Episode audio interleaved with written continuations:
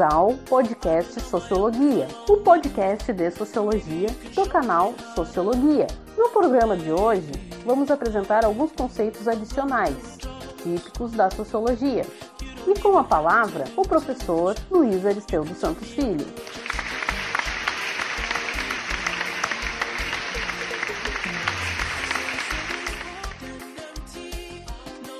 E aí, pessoal, tudo tranquilo? Hoje temos um programa especial. Afinal, precisamos fazer a revisão dos nossos conteúdos para as recuperações paralelas. Como esse é um programa especial, focado na revisão dos conteúdos das aulas 7 e 8, não teremos os nossos tradicionais recadinhos fofos, nem o bloco Cinenteno.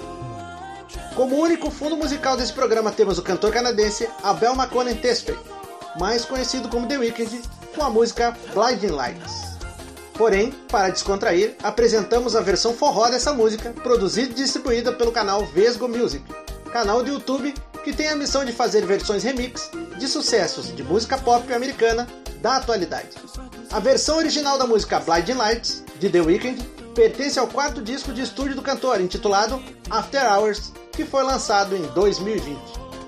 E os nossos conceitos de hoje são reformas políticas e Estado, entre parênteses governo, a partir da relação Estado, tracinho, movimentos sociais. E ações afirmativas. A relação entre sociedade e Estado é um todo complexo que vai se transformando ao longo do tempo. Inicialmente, os reis tinham poder absoluto, mas, com o tempo, especialmente sob a influência do paradigma liberal, começaram a surgir limitações ao poder do rei. A Revolução Francesa e a Revolução Americana são claros exemplos de movimentos e revoluções tipicamente liberais que afetaram o modo como o poder e a relação entre sociedade e Estado se desenvolve. E como tal, essa relação nem sempre é pacífica. Afinal, ela é composta por grandes movimentos revolucionários visando justamente coibir o Estado, entre parênteses governo, de afetar as liberdades das populações. Atualmente, essa relação está centrada na ideia de uma vida digna, proporcionada pelo atendimento às necessidades básicas das pessoas. E isso ocorre na forma dos chamados direitos sociais. Em todas as partes, momentos ou formas dessa relação, o Estado, entre parênteses governo, possui sempre um papel de protagonista. Afinal, as reformas do Estado, entre parênteses governo, vão partir sempre de uma iniciativa do próprio Estado, entre parênteses governo é a lei que estabelece o desenvolvimento, seja das reformas, seja de como vão ser as relações entre a sociedade e o Estado, entre parênteses, o governo. Porém, podemos notar que em todas as fases dessas reformas do Estado, entre parênteses, governo, vai ocorrer um processo de racionalização. E esse processo de racionalização vai tentar organizar o Estado para atender as demandas de sua população. É a partir da interação entre as necessidades e as estruturas governamentais que vai ocorrer o exercício de qualquer direito. E no curso da história do Brasil, tivemos diversos momentos de reforma, pois passamos desde um Estado com tendências patrimonialistas a um Estado liberal, e depois desse, a um Estado social. E em todas as fases dessa relação, há uma ampla relação entre os movimentos sociais e o desenvolvimento de novos padrões pelo Estado entre parênteses governo. Sejam movimentos organizados, sejam movimentos voluntários, esses movimentos vão estar na direta relação das transformações do Estado para o atendimento das necessidades da população. Na tabela disponível no texto, vocês podem observar todas essas fases, chegando ao momento atual. Atualmente, há uma espécie de retomada do Estado liberal, porém, não devemos nunca esquecer que esse Estado liberal, com o tempo, internacionalmente, foi superado por um Estado social. O papel de destaque nessa relação merece a chamada democracia social. É a partir da democracia social que vão surgir os direitos sociais e também é a partir dela que o Estado liberal se transforma no Estado social. E são as próprias transformações econômicas que ocorrem na sociedade que vão tornar possível e necessário esse Estado social. Um dos novos instrumentos dessa transformação são as micropolíticas, já comentado em aulas anteriores. Sempre que tratamos das ações afirmativas, estamos tratando da existência de desigualdades sociais. As desigualdades sociais vão surgir como uma decorrência natural do desenvolvimento do capitalismo. É o entendimento de que o lucro é um fator social importante que vão surgir as diferenças entre os indivíduos em uma sociedade. Nesse sentido, as ações afirmativas vão surgir como uma espécie de tentativa de freio dessas desigualdades. Elas podem ser entendidas como medidas especiais ou temporárias, principalmente no âmbito do Estado, entre parênteses governo. Essas políticas focais estão, de um lado, orientadas para tentar reduzir as desigualdades sociais, e de outro, buscar garantir a redução da discriminação social. Normalmente, as ações afirmativas são idealizadas especificamente para grupos sociais ou indivíduos que são socialmente discriminados ou historicamente discriminados. Mesmo que a Constituição e o sistema de leis do Brasil prevejam a ideia de igualdade, o sistema capitalista no qual o Brasil está incluído gera naturalmente processos de diferenciação social. E a partir desses processos de diferenciação social vão surgir as discriminações entre pessoas. Com o tempo, porém, a sociedade e os indivíduos que a ela pertencem vão se acostumando a essas desigualdades, passando a considerá-las irrelevantes. Mesmo que o Brasil tenha um histórico de mais de 350 anos de escravidão, ainda há pessoas que negam a existência desse período triste da nossa história. Essas mesmas pessoas vão até negar a existência de discriminação. Quando as ações afirmativas surgiram nos Estados Unidos da década de 1960, elas tinham como foco específico as populações afrodescendentes. No entanto, atualmente, a uma nova configuração das ações afirmativas. Em seu estágio atual de desenvolvimento, as ações afirmativas vão focalizar populações pobres, marginalizadas, seja por conta de sua raça ou etnia, por conta de gênero ou pertencimento a castas específicas da sociedade.